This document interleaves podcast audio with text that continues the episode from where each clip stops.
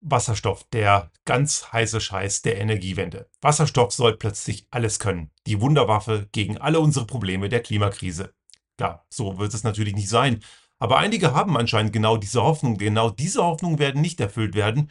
Und andererseits ist natürlich Wasserstoff für die, unsere gesamten Energiewende-Thematiken natürlich überhaupt nicht wegzudenken.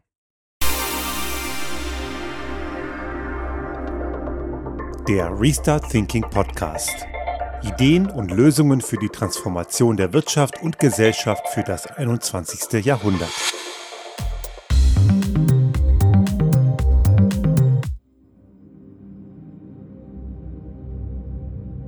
Also ich gehe mal davon aus, man muss den meisten Menschen nicht mehr erklären, was Wasserstoff ist. Die meisten haben diesen Begriff gehört und ich würde sogar sagen, alle.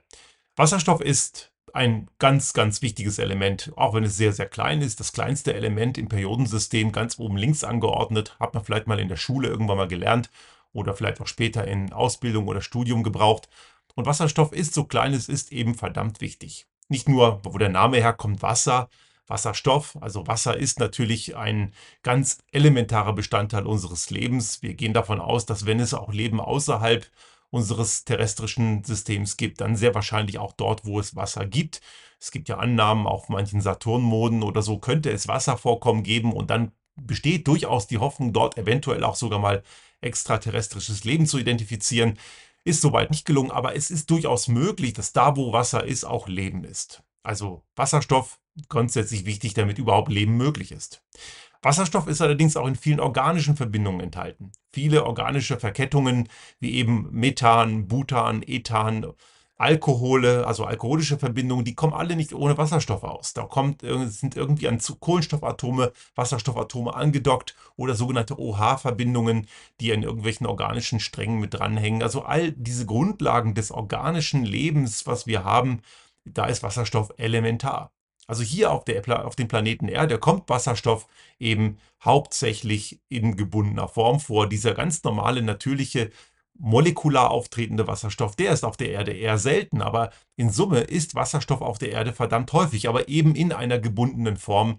Und das macht es ja auch relativ schwierig, ihn zu bekommen als reinen Wasserstoff, weil man ihn halt immer irgendwo abzwacken muss. Aber dazu kommen wir ganz kurz auch noch in dieser Folge. Im Universum betrachtet, da ist Wasserstoff natürlich auch verdammt häufig. Das mit Abstand häufigste Element im Kosmos.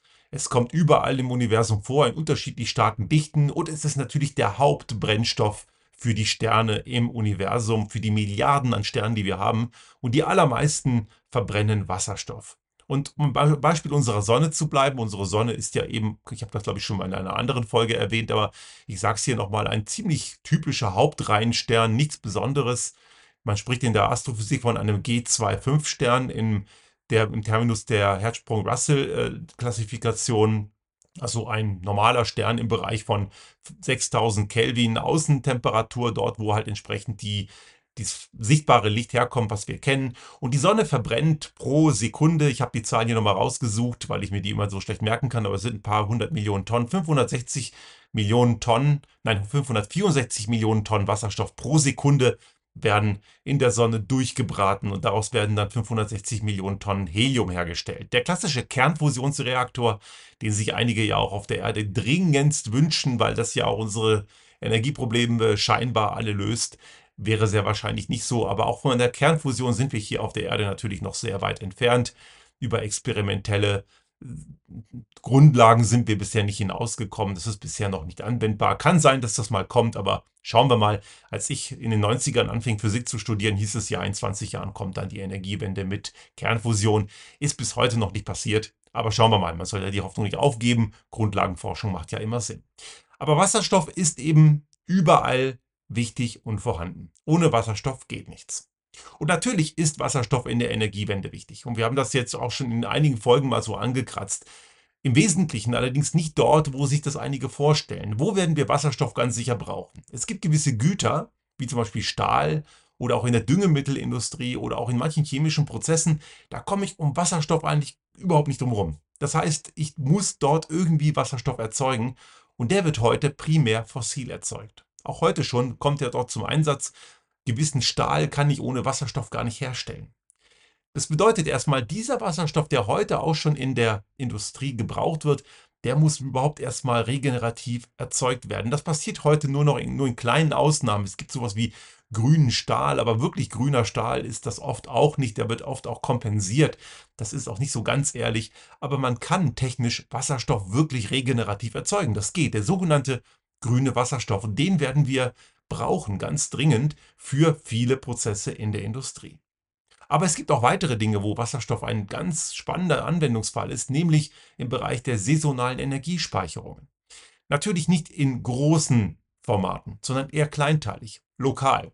Wir haben hier für uns zu Hause auch schon mal ganz grob überlegt, das ist noch weit weg, mal gucken, ob es irgendwann mal machbar ist, haben wir momentan noch nicht akut vor, aber wir haben das mal gedacht, weil wir bauen ja dieses Jahr unsere Photovoltaik und auch unseren Stromspeicher aus. Und wir überlegen uns durchaus, wie wir die restlichen 10 bis 20 Prozent Autarkie auch noch schaffen können. Und es gibt einen Hersteller in der Nähe von Graz, der bietet fertige kleine Brennstoffzellenlösungen an, auch für kleinere Gebäude, die man dann irgendwo in den Garten stellen kann mit einem Wasserstoffbündel, einer, einem Elektrolyseur, einem Kompressor und natürlich einer Brennstoffzelle. Und damit könnte man Wasserstoff saisonal speichern. Bedeutet, im Sommer haben wir hier, auch bei uns in unserer kleinen Anlage, einen deutlichen Überschuss an Photovoltaikenergie. Und diese Energie könnte man in Wasserstoff speichern, um sie dann im Winter, wenn es dann Mangel an Photovoltaik gibt, dann abzurufen. Das kann man auch in größerem Maßstab machen, nicht nur im kleineren, aber das ist auch ein Anwendungsfall, der für Wasserstoff spannend ist. Und das werden sicherlich in den nächsten Jahren große Strukturen auch entstehen, auch in größeren Skalen, wo dann für eine Region, nicht ein ganzes Land, aber für eine Region dann überschüssige Solar- oder Windenergie gespeichert werden kann in Wasserstoff und der kann halt auch über einen langen Zeitraum gespeichert werden. Während Batterien natürlich eher Speicher für Stunden oder Tage sind, so sind natürlich Wasserstoffspeicher ein sehr guter Ansatz, um Energie über lange Zeiträume zu speichern. Der Nachteil ist natürlich, und da kommen wir ein bisschen in die Schattenseiten des Wasserstoffs, es ist deutlich ineffizienter. Wir werden eine ganze Menge Energie brauchen, ungefähr 1 zu 4. Also vier Teile Energie braucht man, um einen Teil Wasserstoff zu erzeugen, der dann gespeichert werden kann. Und der muss dann rückverstromt werden über eine Brennstoffzelle. Und da haben wir auch nochmal einen Verlust. Also so sehr es sich also Wasserstoff speichern lässt, zumindest stationär, stationär ist das durchaus möglich. Im mobilen Einsatz ist es etwas schwieriger, weil sich Wasserstoff sehr schlecht komprimieren lässt und man müsste es dann auch runterkühlen. Das heißt, ich muss es irgendwie auf sehr kleinen Raum bringen, aber wenn es stationär ist, habe ich nicht so sehr Platzprobleme. Das heißt, dort kann ich eben auch mehr Platz nutzen und brauche es also nicht mit so großem Aufwand irgendwie in ein Speichersystem drücken. Aber ich kann es eben über lange Zeiträume sehr gut speichern und halten. Also wir haben Anwendungsfälle, da ist Wasserstoff absolut wichtig und richtig. Und deswegen werden wir grünen Wasserstoff, und ich sage auch gleich noch ein bisschen was dazu, was grün bedeutet, wir werden grünen Wasserstoff für viele Bereiche brauchen. Und wir haben auch schon mal über diesen unsägliche Thema E-Fuels geredet. Ich habe gesehen, die Woche die FDP, die Faktenaversionspartei in, Deutschland, ich rechne jetzt mal die Rechtsextremen nicht dazu, die sind eh faktenavers, aber unter den demokratischen Parteien ist ja die FDP die Partei mit der größten Faktenaversion. Und die haben ja zum Beispiel, die reiten ja immer noch dieses Thema E-Fuels. Ich vermute, die werden dafür bezahlt. Ich weiß es nicht genau, aber ich kann mir nicht vorstellen, dass die das wirklich nicht wissen, dass das Quatsch ist. Aber wir werden solche synthetischen Kraftstoffe natürlich nicht, wie die es sich gerne wünschen, im Bereich von Auto oder, oder Lkw nutzen, sondern wir werden sie wahrscheinlich für Schifffahrt oder Luftfahrt brauchen an bestimmten Stellen. Und auch dort brauche ich Wasserstoff. Ja, also auch hier E-Fuels sind nicht diese Bioplörre-Sachen wie HVO 100 oder so ein Quatsch. E-Fuels sind wirklich Kraftstoffe, die mit grünem Wasserstoff idealerweise erzeugt werden und wo CO2 aus der Atmosphäre oder woanders herausgezogen wird und mit einem entsprechenden Verfahren hergestellt wird. Also das ist kein Bioplörre in dem Sinne. Und dazu werde ich auch Wasserstoff brauchen für die Fälle, wo ich eben nicht anders dekarbonisieren kann. Also wir werden ganz viel grünen Wasserstoff brauchen. Und heute haben wir das Problem, den gibt es schlicht und ergreifend einfach nicht. Erst recht nicht in der Menge. Wir werden eine ganze Menge mehr brauchen. Und natürlich werden die Kapazitäten für grünen Wasserstoff ja noch deutlich gesteigert, aber wir werden nicht die Menge am Ende haben, die wir dringend benötigen, um all das zu tun, was eigentlich manche heute gerne tun würden. Nur für das, was wir eigentlich tun müssen, eben Industrie, für gewisse Antriebseinheiten wie eben Luftfahrt oder Schifffahrt oder eben saisonaler Speicher. Allein dafür werden wir Unmengen an grünen Wasserstoff noch brauchen und allein die Kapazitäten, bis die da sind, das wird noch eine lange Zeit dauern. Also wir werden, und das habe ich auch schon oft gesagt, auch Energiebedarfe auch noch senken müssen. Aber um das Thema soll es heute nicht gehen. Aber eben Stichwort Grüner Wasserstoff. Worum geht es da? Was ist das eigentlich für ein Zeug? Nun, grüner Wasserstoff ist der Wasserstoff, der wirklich komplett regenerativ erzeugt wird. Also durch einen Elektrolyseprozess zum Beispiel, der durch PV, durch Windenergie, punktuell durch Wasserenergie wirklich dort erzeugt wird, wie er wirklich regenerativer nur sein kann. Und das ist grüner Wasserstoff und nichts anderes. Nun gibt es einige, die versuchen natürlich auch noch anderen Wasserstoff als grün zu labeln, zum Beispiel den sogenannten blauen Wasserstoff. Das ist ein Wasserstoff, das wird, der wird hauptsächlich aus Erdgas hergestellt und als CO2-neutral bilanziert. Wie kann das sein? Das entstehende CO2 darf natürlich dann nicht in die Erdatmosphäre emittiert werden und muss dann eventuell unter CCS, also Carbon Capture and Storage oder eben CCU, Carbon Capture and Usage, äh, weiterverwendet werden, beziehungsweise hauptsächlich eingepresst werden in CCS. Denn es gibt natürlich auch noch den türkisen Wasserstoff. Das ist ein Wasserstoff, der aus Methanpyrolyse gewonnen wird. Und der Kohlenstoff, der dabei übrig bleibt, der müsste dann irgendwie weiterverwendet werden, darf nicht thermisch verwertet werden, weil er sonst natürlich wieder als CO2 in die Atmosphäre emittiert wird. Also einige versuchen genau diese Mogelpackung blauer Wasserstoff und türkiser Wasserstoff als grün zu verkaufen. Das ist er aber nicht. Das sind Dinge, die sind suboptimal. Denn also am Ende wird dort, wenn es blöd läuft, doch CO2 frei. Und auch wenn es vorher aus der Luft abgezogen wurde, es macht keinen Sinn. Der echte grüne Wasserstoff ist eben wirklich regenerativ. Und dann gibt es so richtig ganz üble Lügner, die versuchen einem auch noch die, den violetten Wasserstoff, das ist der, der aus Kernenergie erzeugt wurde, auch noch als grün zu verkaufen. Ich bin immer wieder erstaunt, wie viele Leute noch immer das Märchen von der CO2-neutralen oder klimafreundlichen Kernenergie erzählen. Die Kernenergie ist halt immer noch saudreckig. Das muss man sich immer wieder klar machen. Wie dreckig sie tatsächlich ist, können wir aktuell noch nicht sagen, weil wir Rückbau und Entsorgung noch nicht kennen. Aber nur, dass etwas nicht so sehr dreckig ist wie Kohleenergie, das macht es noch nicht wirklich viel besser. Dazu hat ja die Kernenergie noch das Problem der Kontamination und des ungelösten Müllproblems, abgesehen von den Gefahren und den Kosten. Aber um das soll es heute nicht gehen. Also auch violetter Wasserstoff ist nicht grün, der ist violett. Also grüner Wasserstoff ist sehr, sehr klar definiert. Und eben es gibt davon nicht so wahnsinnig viel. Und jetzt wollen wir natürlich damit gewisse andere Dinge machen. Und jetzt gibt es all die Leute, die Wasserstoff auch noch dort einsetzen wollen, wo es längst besser geht und wo es überhaupt so gar keinen Sinn macht. Leute, bitte vergesst es endlich. Man sieht gerade auf LinkedIn, sieht das immer wieder Hubert Aiwanger in Bayern von den Freien Wählern, der ist ja stellvertretender Ministerpräsident und Wirtschaftsminister in Bayern und der hat es ja auch nicht so mit Fakten und Physik. Stichwort Erding, ne? Und der Typ hat jetzt in den letzten Wochen immer wieder so lustige Posts rausgehauen, wo er mit irgend so einer Wasserstoffkarre vom BMW rumgefahren ist und geprahlt hat, wie geil das ist, in drei Minuten aufgetankt, es ist das super. Nein, Albaner, vergiss es. Wasserstoff im Auto ist tot. Kommt nicht. Einfach nur sinnlos. Wasserstoff im Auto wird nicht kommen und wird auch im LKW nicht kommen. Das kann ich auch schon mal hier vorausschicken. Es gibt grad, gab gerade diese Woche so eine kleine Seitenmeldung, wurde sogar auf einem Wasserstoffmagazin im Online sogar publiziert und zwar bei Hydrogen Insight. Die haben aus Japan eine Meldung gebracht, wo sogar Air Liquide Japan klar gesagt hat, das macht überhaupt keinen Sinn. Auf der Straße ist Wasserstoff nicht profitabel. Viel zu teuer, viel zu aufwendig. Und auch die Taxiunternehmen, die ja in Japan mittlerweile auch zum Teil auf Wasserstoff gesetzt haben, gehen davon zurück, weil sie sagen, die Fahrgäste werden nicht einen höheren Taxipreis zahlen in den japanischen Städten, nur weil das Ding mit Wasserstoff fährt. Also mittlerweile ist die Batterietechnik so weit, dass sie viel günstiger ist, viel effizienter sowieso. Auch eine Brennstoffzelle ist drei bis viermal weniger effizient als ein batterieelektrischer Antrieb. Und man hat eben immer noch die Vorkette. Und mittlerweile sind die Batterien so klein und so effizient geworden und die werden es auch immer mehr. Ich habe vor ein paar Wochen auch schon mal, glaube ich, in einer Folge das erwähnt, dass auch Kattel, ein chinesischer Batteriehersteller oder BYD, die schaffen es mittlerweile in Richtung 500 Wattstunden pro Kilogramm zu kommen an Energiedichte. Bisher war Tesla mit knapp 300 Wattstunden pro Kilogramm so der Goldstandard und Steigerungen sind da definitiv drin. Und auch der Schwerlastverkehr geht mittlerweile ganz klar auf die batterieelektrische Elektrifizierung.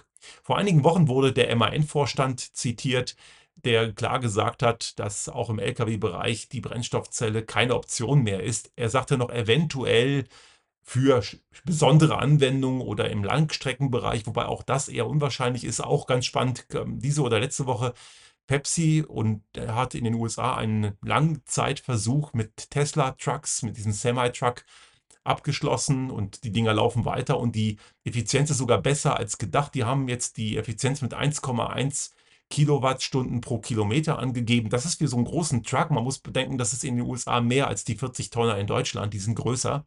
Und damit hat sogar der Tesla Semi-Truck die Erwartung sogar noch übertroffen. Also der hat sogar weniger gebraucht als, ich glaube, 1,4 waren angegeben, 1,1 sind es am Ende geworden. Also auch dort hat man gesehen, Ladezeiten sind überhaupt kein Problem, fällt alles super gut zusammen mit den Lenkzeiten der Fahrer. Also alles super durchgeplant. Es funktioniert halt verdammt gut und die Steigerungen sind dort noch in Sicht. Man muss also auch hier nochmal sehen, dass auch die Infrastruktur dahinter so circa Faktor 4 teurer ist als eine Ladeinfrastruktur für batterieelektrische Fahrzeuge. Also das hat sich also im Pkw und auch im Lkw-Bereich ausgewasserstofft. Das Ding ist durch. Und das wollen einige halt noch immer nicht wahrhaben. Warum ist das so? Natürlich, Wasserstoff suggeriert gewissen Menschen, dass sie Dinge nicht ändern müssen. Ob sie jetzt einen Diesel- oder Benzinrüssel in eine Karre stecken oder einen Saug- oder einen, einen Tankrüssel für Wasserstoff, ist vom Gefühl her irgendwie so das Gleiche. Ne? Zapfsäule rein, fertig, läuft drei Minuten voll, brumm, weiterfahren. Ja, nur so funktioniert halt Mobilität von morgen nicht und die Elektromobilität ist da ja viel praktischer. Ich muss ja mit einem Elektroauto nicht mehr tanken fahren. Ist nicht nötig. Der Lkw-Fahrer muss dann auch nicht mehr anhalten zum Tanken, sondern der macht ja eh Pause und wenn er steht, da lädt er. Ganz einfache Geschichte. Funktioniert seit Jahren unheimlich gut und kapieren nur einige nicht. Aber es ist natürlich eben anders. Und anders ist für manche Leute böse. So, ganz einfach. Und das ist der Grund, warum sich einige noch immer am Wasserstoff so klammern wie der Herr Aiwanger. Es ist irrational, macht überhaupt keinen Sinn, aber diese Hoffnung wird auch sowieso nicht in Erfüllung gehen. Denn selbst wenn es diesen Wasserstoff dann irgendwann gäbe, wird es halt nicht geben. Viel zu teuer, wird sich einfach nicht rechnen, weil grüner Wasserstoff, das habe ich ja vorhin gesagt, einfach noch nicht in ausreichender Menge da ist und damit auch teuer und aufwendig sein wird und natürlich dann für die Bereiche reserviert, wird, äh, reserviert werden wird, wo er dringend nötig ist, eben in den besagten Anwendungen, die ich vorhin genannt habe. Im Bahnbereich, auch schauen wir da nochmal drauf, da haben wir hier in Tirol einen ganz konkreten Fall, nämlich die Zillertalbahn. Und auch da wurde vor ein paar Wochen gerade eine Meldung in Bremerförde, wurde vor einigen Monaten ein weltweit erster in Serie fahrender, im Passagierbetrieb befindlicher Wasserstoffzug in Betrieb genommen funktioniert gut, technisch alles super. Bilanz nach einigen Monaten zu teuer.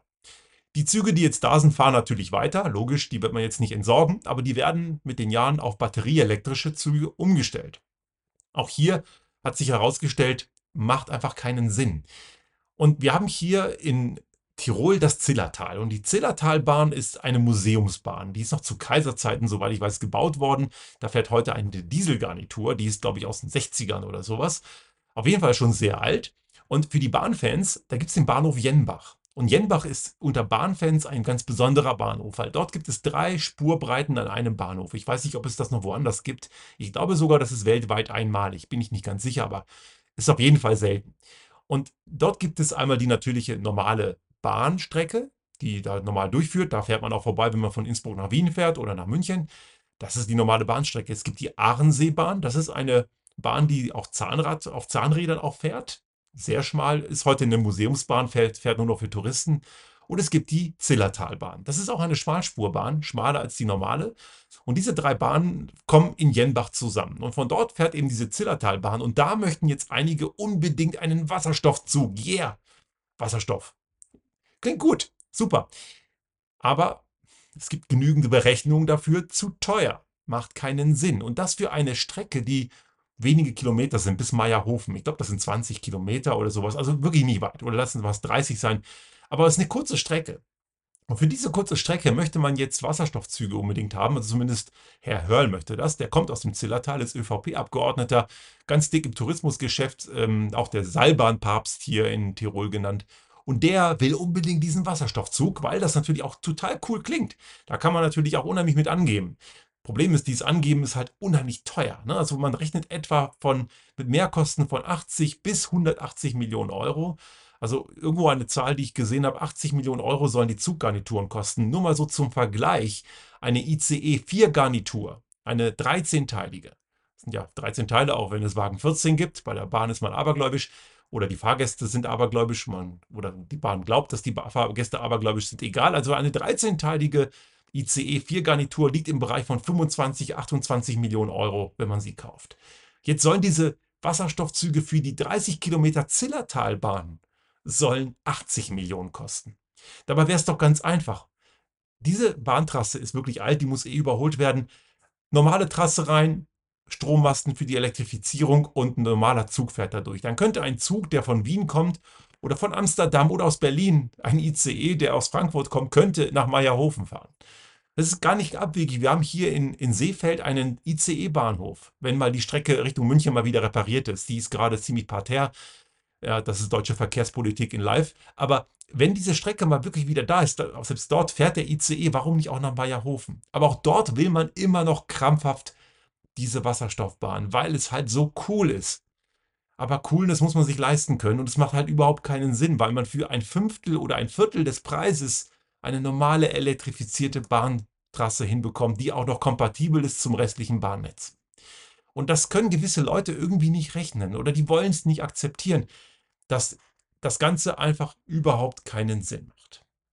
Also Wasserstoff, ich möchte hier das Thema ein bisschen rund machen mit einem Zitat von Claudia Kempfert. Claudia Kempfert, eine geschätzte äh, Expertin auf dem Gebiet, die ähm, ich immer gerne zitiere, weil sie von Energiewirtschaft einfach wirklich sehr, sehr viel versteht. Und sie hat das mal den Champagner der Energiewende genannt. Wasserstoff ist der Champagner der Energiewende. Und da hat sie völlig recht. Vielleicht ist es sogar noch seltener. Wasserstoff ist wichtig für unsere Energiewende. Ohne Wasserstoff werden wir unsere Probleme bei der Klimakrise sehr wahrscheinlich nicht in den Griff bekommen. Aber wir müssen mit diesem Rohstoff, so massenhaft er eigentlich vorkommt, aber so problematisch ist er auch, sehr, sehr sorgsam umgehen.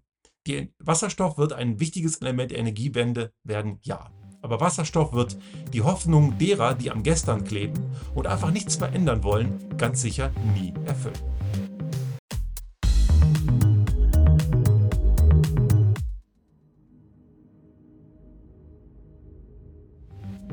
Sollte Ihnen unser Podcast gefallen haben und Sie auch künftig keine Folge verpassen wollen, dann abonnieren Sie uns einfach auf den gängigen Kanälen wie zum Beispiel iTunes, Spotify oder anderen Podcast-Hostern oder auch auf unserem YouTube-Kanal finden Sie immer mit dem einen Tag Verzögerung die aktuelle Folge unseres Restart Thinking Podcast und selbstverständlich freuen wir uns in Zeiten der Aufmerksamkeitsökonomie über das eine oder andere Like.